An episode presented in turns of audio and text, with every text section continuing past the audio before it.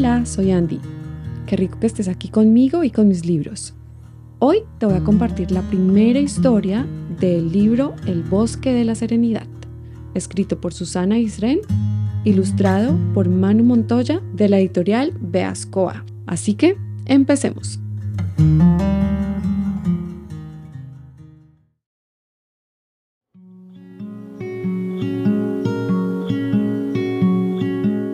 Un problema grande como una montaña. Había llegado la primavera al bosque de la Serenidad y lucía un sol espléndido. La ardilla Camila salió de casa muy contenta. Los pequeños jilgueros acababan de nacer y Trina, su mamá, le había propuesto ir a ayudarla a darles de comer antes de la siesta. El nido de los jilgueros estaba en el Avellanero para llegar hasta allí, Camila debía cruzar el bosque. Saltito a saltito, Camila llegó al lago. En la orilla se encontraban los hermanos Tic y Tac. Los zorros se divertían haciendo rebotar piedras en el agua. Clic, clic, clic. Una, dos, tres, cuatro, hasta cinco y seis veces. Al verlo, Camila se quedó impresionada. ¡Qué maravilla! ¿Cómo lo hacéis? exclamó la ardilla hay que practicar un poco, pero no es difícil. Busca una piedra plana y lánzala, explicó Tic. Tal y como le había indicado el zorro, la ardilla buscó una piedra y la lanzó. Pero en vez de saltar sobre la superficie, se hundió inmediatamente hacia el fondo. Vaya, a mí no me sale, protestó Camila. Vuelve a probar. Fíjate en cómo lo hago, dijo Tac mientras le mostraba la postura adecuada. Camila buscó otra piedra y la lanzó intentando imitar a Tac, pero de nuevo se hundió hacia lo más profundo. Parece que no se me da bien. Abandono, se despidió Camila desilusionada. La ardilla decidió seguir su camino brincando de rama en rama. Le encantaba porque le parecía estar volando como los pájaros, pero quiso la mala suerte que en uno de los saltos se le enganchara una manga. Camila no pudo alcanzar la siguiente rama y cayó al suelo dándose un buen coscorrón. ¡Au! ¡Oh no! Mi camiseta favorita, se lamentó la ardilla al ver la tela descosida. En ese momento pasaba por allí su amigo Nico, el erizo. ¿Qué te ocurre, Camila? ¿No tienes buena cara? preguntó Nico. Me acabo de caer del árbol. Mira qué chichón. Y lo que es peor, mi camiseta tiene un tremendo agujero. Si te sirve de consuelo, mi camiseta tiene siempre muchos agujeros. Y a mí me gustan un montón, dijo el erizo para tratar de animar a su amiga.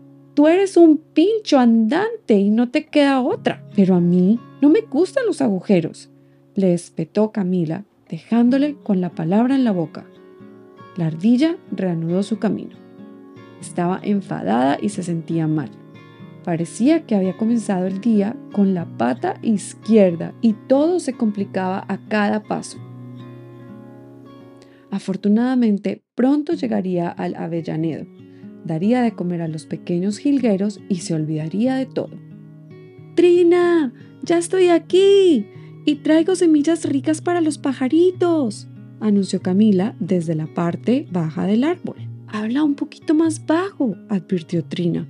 Verás, Camila, se te ha hecho algo tarde. Los polluelos tenían hambre y ya han comido.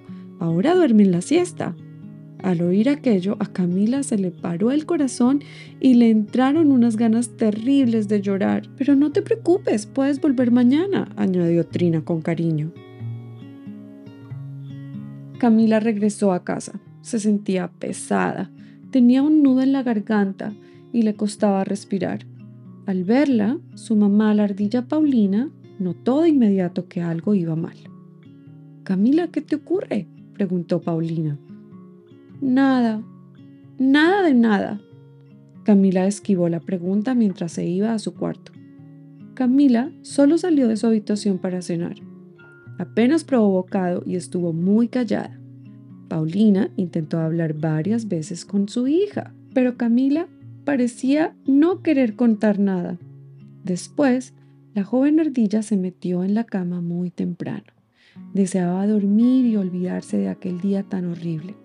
pero no podía conciliar el sueño. Intuyendo lo que sucedía, Paulina llamó a su puerta y se dirigió a su hija. ¿Sabes? A veces cuando era niña me pasaba lo mismo que a ti.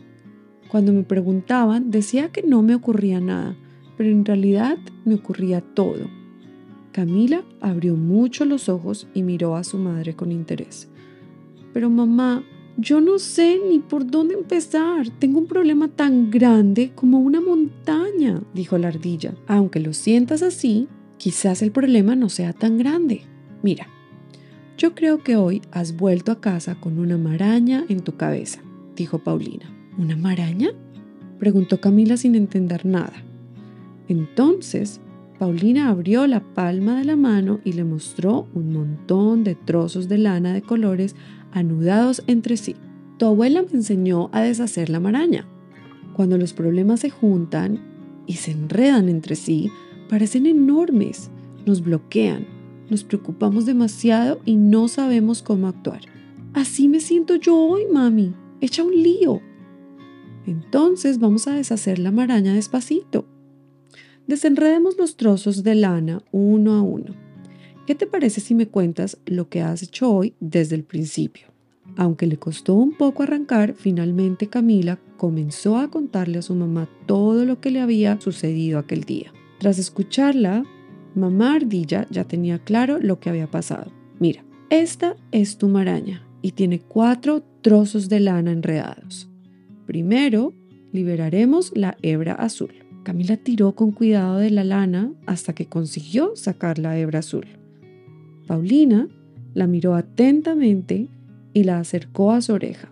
La lana azul dice que te has disgustado cuando no has conseguido hacer rebotar las piedras en el lago. ¿Qué crees que te diría alguien que te quiere para animarte? Que si quiero aprender debo esforzarme más.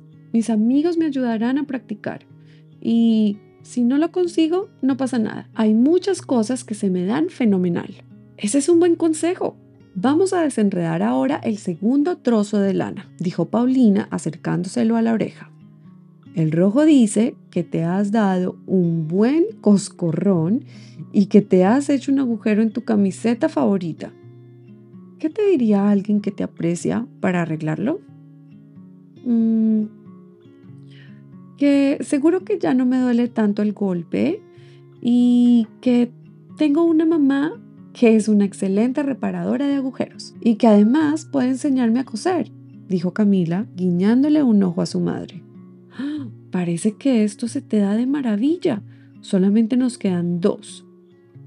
Dice el hilo amarillo que no has sido demasiado amable con tu amigo Nico y que ahora te arrepientes. ¿Qué te aconsejaría alguien que te quiere para solucionarlo?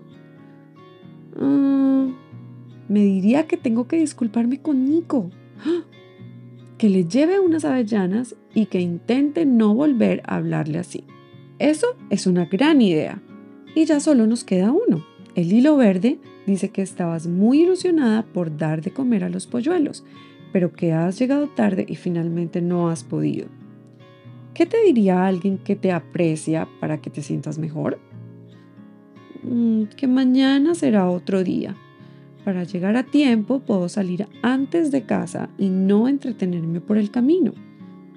En aquel momento, Camila no pudo evitar ponerse a llorar. Verdaderamente, no haber llegado a tiempo para dar de comer a los jilgueros había sido un gran disgusto.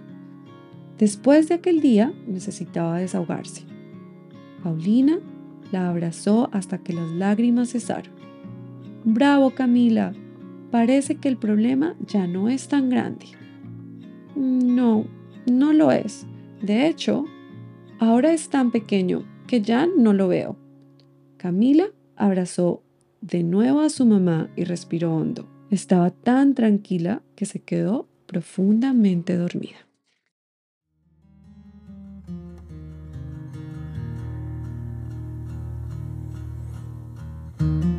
Y colorín colorado, este cuento se ha terminado.